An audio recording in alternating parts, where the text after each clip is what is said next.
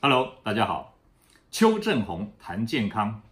今天是二零一八年十月三十号，星期二。啊，今天呢，跟大家谈谈啊，两天前呢，啊，登在报纸上的一个报道。啊，大意是说，美国呢有一个大学研究机构呢，做了一个啊尸体的解剖调查呢，发现呢有九名啊二十到七十五岁的这个捐赠者呢。他们的食道上面呢，虽然生前并没有食道的疾病哦，但是呢，却在解剖的时候啊，发现呢，在食道的细胞当中呢，有四成到八成，高达这个有突变的基因。那这些突变基因呢，本来是会导致癌症的，所以啊，他们就觉得说，诶，会不会是这个突变的细胞呢，反而保护着食道壁啊，避免这个癌症的发生？那当然这个。是不是如此？我们不知道。不过呢，这个研究报告跟我们以前所听到的报道呢是一致的。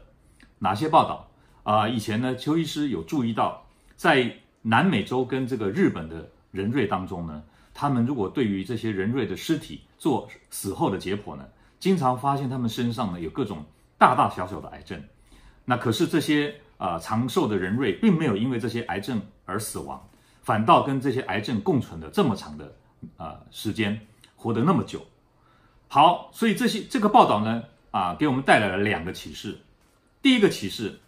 这个食道细胞啊上面的这个啊突变基因是否一定导致癌症呢？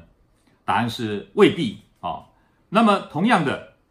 有时候呢，这个食道上面呢有一些发炎的组织啊不舒服的症状，如果我们对这个细胞做啊这个切片检查。也常常会在不同的地方得到不同的结果，啊，邱医师在当住院医师的时候呢，有一次有一个医院的医生呢，这个鼻腔流鼻血，他就到了我们啊鼻科主任那边来啊做检查，那主任跟他说，哎，你这个要做个切片，因为里面有红红肿肿的啊，要看看是什么原因，怀疑是什么鼻咽癌，所以他就把这个检验的单子写好，在鼻腔里面夹了一块啊黏膜送到。这个我们医院的这个病理解剖进病理啊这个部部门，那病理部门化验的结果呢，回答的答案是鼻咽癌没错。哦，那结果这个医生呢，刚好他是香港来的侨生，他呢就问我们的主任说，呃，主任，我可不可以啊把这个切片的一部分呐、送到香港去给香港的某个大学啊也化验一下，因为他的同学在那边当医生嘛。啊，我们主任当然说好啊，就让他拿去化验。结果呢？过了一两个礼拜，香港的结果回来了，跟他说发炎反应，啊，他就一看，诶，不是鼻咽癌，是发炎反应。所以呢，当时本来已经决定要把它做钴六十的照射治疗，因为我们知道鼻咽癌如果初期用钴六十照射，预后非常的好。可是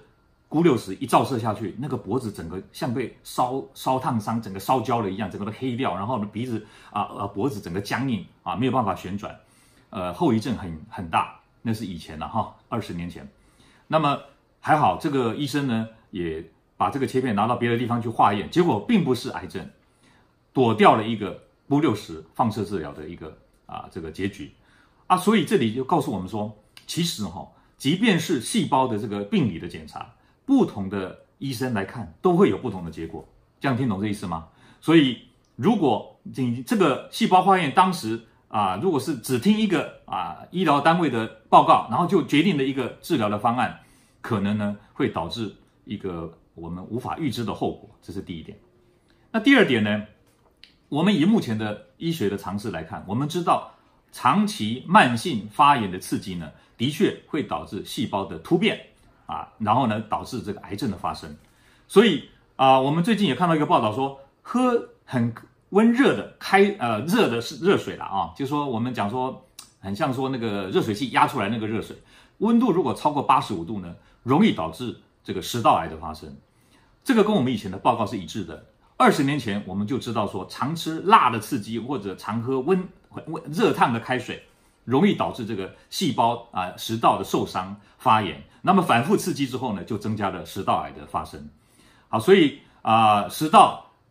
要怎么样减少食道癌的发生？就是尽量避免反复的一些啊超乎你身体极限的刺激。如果以开水的温度来说，超过五十度以上就算是很烫的开水了。所以基本上来讲，啊、以前传统说法说叫大家要喝温热的开水，其实不要太热啊，温温的就好，比室温啊这个还高一点点，这样就可以了啊。甚至我觉得，如果你喝凉水啊，对这个黏膜的这个刺激还没有像你热水啊对黏膜刺激那么伤害大。好，这是啊第二点要跟大家报告。所以今天的结论就是，如果各位你们在一个临床的诊断当中，某一个医疗单位跟你说这个是什么疾病，我建议呢还可以啊寻求第二个意见啊，到不同地方。但是你去第二个不同的地方的时候，你要记得不要跟他说我在某某医院啊，告诉我得的是什么什么啊。后面那个医院如果一听，他会往那个方向去思考，那这样有时候啊就没有办法得到一个客观。公正的一个另外一种报告，听懂这意思吗？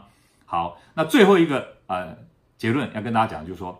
啊、我们平常吃的东西、喝的水分，尽量呢都不要对于我们的口腔黏膜、食道黏膜造成太大的刺激啊，这样子呢才可以避免这个对于食道黏膜的刺激导致癌症的发生。好，今天就跟大家报告到这里。如果你们觉得我们讲的还不错，请你在下面按个赞。假如你希望得到最新的讯息，请啊订阅我们的频道，下回见。